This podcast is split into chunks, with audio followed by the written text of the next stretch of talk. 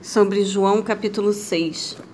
Se alguém soubesse onde encontrar comida, seria Felipe, porque ele era de Betsaida, uma cidade situada a aproximadamente 14 quilômetros de distância. Jesus estava testando Felipe para fortalecer sua fé. Ao pedir uma solução humana, sabendo que não havia nenhuma, Jesus ressaltou o ato poderoso e milagroso que estava prestes a realizar. Quando Jesus perguntou a Filipe onde eles poderiam comprar uma grande quantidade de pão, Filipe começou a avaliar o custo provável. Jesus queria lhe ensinar que os recursos financeiros não são os mais importantes. Podemos limitar o que Deus faz em nós e através de nós, supondo o que é e o que não é possível. Há alguma tarefa impossível que você acredita que Deus quer que você faça? Não deixe que sua avaliação do que não pode ser feito lhe impeça de assumir a tarefa. Deus pode fazer muitos milagres. Confie que Ele trará os recursos. Dos versículos 7 ao 9. Os discípulos são comparados com o menino que trouxe o que tinha. Certamente, eles tinham mais recursos que o menino, mas sabiam que não tinham o suficiente e por isso não deram nada. O menino deu o pouco que tinha e isso fez toda a diferença. Se não oferecermos nada a Deus, Ele não terá nada a usar, mas Ele pode pegar o pouco que temos e convertê-lo em algo grandioso. Versículo 8 ao 9. Ao realizar seus milagres, às vezes Jesus preferia trabalhar por meio das pessoas. Aqui ele pegou o que um menino ofereceu e usou isso para realizar um dos milagres mais espetaculares registrados nos evangelhos. A idade não é uma barreira para Cristo. Nunca pense que você é jovem demais ou velho demais para servi-lo. Versículo 13. Há uma lição nas sobras. Deus dá em abundância. Ele pega o que pudermos oferecer-lhe em termos de tempo, habilidade ou recursos e multiplica a sua eficácia, além de nossas expectativas mais elevadas. Se você der o primeiro passo, tornando-se disponível para Deus, ele lhes mostrará de que maneira grandiosa você pode ser usado para promover a obra do seu reino. Versículo 14. O profeta é aquele profetizado por Moisés. Versículo 18. O mar da Galileia está a cerca de 207 metros abaixo do nível do mar, tem aproximadamente 46 a 61 metros de profundidade e é cercado por montanhas. Essas características físicas o deixam sujeito a tempestades repentinas que provocam ondas extremamente altas. Essas tempestades eram esperadas neste lago, mas ainda assim eram assustadoras. Quando Jesus veio até os discípulos em meio a uma tempestade, andando sobre as águas, a aproximadamente seis quilômetros da margem, ele lhes disse que não tivessem medo. Frequentemente enfrentamos tempestades espirituais e emocionais e nos sentimos arremessados de um lado ao outro, como um pequeno barco em meio a um grande lago. Apesar das circunstâncias aterradoras, se confiarmos nossa vida a Cristo para que Ele a proteja ele nos dará paz em meio a qualquer tempestade. Versículo 18, 19. Os discípulos aterrorizados provavelmente pensaram que estavam vendo um fantasma. Marcos 6, versículo 49. Mas se tivessem pensado sobre tudo o que tinham visto Jesus fazer, poderiam ter aceitado esse milagre. Eles estavam amedrontados, eles não esperavam que Jesus viesse, viesse e não estavam preparados para a sua ajuda. Versículo 26. Jesus Cristo criticou as pessoas que o seguiam apenas em busca de benefícios físicos e temporários e não para satisfazer sua fome espiritual. Muitas pessoas usam religião para obter prestígio, conforto ou até mesmo votos políticos. Mas esses motivos são egocêntricos. Os crentes fiéis e verdadeiros seguem Jesus simplesmente porque sabem que ele tem a verdade e que o seu caminho conduz à vida versículo 28 ao 29. Muitas pessoas que buscam sinceramente a Deus ficam desconcertadas a respeito do que Ele quer que elas façam. As religiões do mundo não passam de esforços das pessoas para responder essa pergunta. Mas a resposta de Jesus é breve e simples. Devemos crer naquele a quem Deus enviou. Satisfazer a Deus não é o resultado do trabalho que realizamos, mas de em quem cremos. O primeiro passo envolve a aceitação de que Jesus é quem ele declara ser. Toda evolução espiritual resulta dessa afirmação. Declare a Jesus: Tu és o Cristo, Filho do Deus vivo. Mateus 16, versículo 16. E embarque em uma vida de fé que satisfaz seu Criador. Versículo 35. As pessoas comem pão para satisfazer a fome física e para nutrir a vida física. Só podemos satisfazer a fome espiritual e nutrir a vida espiritual por meio de um relacionamento correto com Jesus Cristo. Não é de admirar que ele se intitule o pão da vida. Mas assim como o pão deve ser ingerido para sustentar e nutrir a vida, Cristo deve ser convidado ao nosso andar diário para sustentar e nutrir a vida espiritual. Versículo 37 e 38. Jesus não trabalha independentemente de Deus Pai, mas em união com Ele.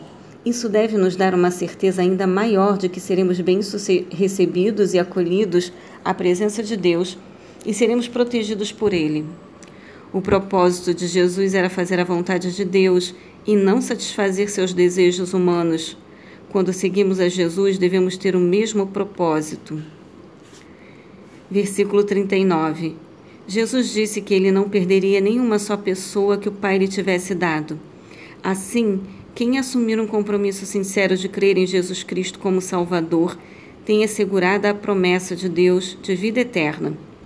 Cristo não permitirá que seu povo seja derrotado por Satanás e perca sua salvação. João 17 e 12, Filipenses 1, versículo 6. Versículo 40. Aqueles que depositam sua fé em Cristo serão ressuscitados da morte física para desfrutarem a vida eterna com Deus quando Cristo retornar. 1 Coríntios 15, 52, 1 Tessalonicenses 4, 16. Versículo 41. Alguns murmuravam em discordância porque não conseguiam aceitar as declarações de divindade de Jesus. Eles o viam apenas como um carpinteiro de Nazaré. Eles se recusavam a crer que Jesus era o Filho de Deus e não conseguiam tolerar sua mensagem. Muitas pessoas rejeitam Cristo porque dizem que não conseguem crer que ele é o Filho de Deus. Na realidade, o que elas não conseguem aceitar são as exigências que Cristo faz de sua lealdade e obediência. Assim, para proteger-se da mensagem, eles rejeitam o mensageiro. Versículo 44. Deus e não as pessoas têm o papel mais ativo na, na salvação. Quando alguém decide crer em Jesus Cristo como Salvador, essa pessoa faz somente em resposta ao incentivo do Espírito Santo de Deus. Deus nos incentiva e então nós decidimos se vamos crer ou não. Assim, ninguém pode crer em Jesus Cristo sem a ajuda de Deus Pai. Versículo 45. Jesus estava se referindo a uma visão do Antigo Testamento sobre o reino messiânico, em que todas as pessoas são ensinadas diretamente por Deus Isaías 54, 13, Jeremias 31, do versículo 31 ao 34. Ele estava enfatizando a importância de não nos limitarmos a ouvir, mas aprender. Nós somos ensinados por Deus por meio da Bíblia, de nossas experiências, dos pensamentos que o Espírito Santo traz e dos relacionamentos com outros cristãos. Você está aberto para os ensinamentos de Deus? Versículo 47. Os líderes religiosos frequentemente pediam que Jesus lhes provasse porque ele mesmo era melhor do que os profetas que eles já tinham, que eles já tinham. Aqui Jesus se refere ao maná que Moisés havia oferecido aos antepassados deles no deserto. Êxodo capítulo 16. Esse pão era físico e temporário. As pessoas o comiam e ele as sustentava durante um dia. Mas elas tinham que receber mais pão a cada dia e esse pão não podia impedir que elas morressem. Jesus, que é muito maior que Moisés, se oferece como pão espiritual do céu, que satisfaz completamente e que leva à vida eterna. Versículo 51. Como pode Jesus nos dar sua carne como pão para comer? Comer o pão vivo significa aceitar Cristo em nossas vidas e nos tornarmos unidos a Ele. Nós nos, nos unimos a Cristo de duas maneiras: crendo na sua morte, o sacrifício da sua carne e ressurreição, e dedicando-nos a viver como ele requer, confiando no seu ensinamento para obter orientação e confiando no seu precioso Espírito Santo para obter poder. Versículo 56. Esta era uma mensagem chocante. Comer carne e beber sangue parece algo canibal. A ideia de beber qualquer sangue, pior ainda o sangue humano, era repugnante para os líderes religiosos, porque a lei proibia. Levítico capítulo 17, do versículo 10 ao 11. Jesus não estava falando literalmente de sangue, é claro. Ele estava dizendo que sua vida tinha que se tornar a vida deles. Mas eles não conseguiam aceitar esse conceito. Os autores dos evangelhos, bem como o apóstolo Paulo, usaram a comparação com o corpo e o sangue ao falarem da ceia do Senhor. 1 Coríntios capítulo 11, do versículo 23 ao 26. Versículo 63 ao 65. O Espírito Santo dá vida espiritual. Sem a obra do Espírito Santo, não podemos sequer enxergar a necessidade que temos de uma nova vida. João 14, 17. Toda renovação espiritual começa e termina com Deus. Ele nos revela a verdade, vive dentro de nós e então nos capacita a responder positivamente a essa verdade. Versículo 66. Por que as palavras de Jesus faziam com que muitos de seus seguidores o abandonassem? Eles podem ter percebido que ele não seria o rei Messias conquistador que estavam esperando. Ele se recusava a ceder aos seus pedidos egocêntricos. Ele enfatizava a fé e não as obras. Seus ensinamentos eram difíceis de entender e algumas de suas palavras eram ofensivas. À medida que crescemos em nossa fé, podemos nos sentir tentados a nos afastar, porque as lições de Jesus são difíceis.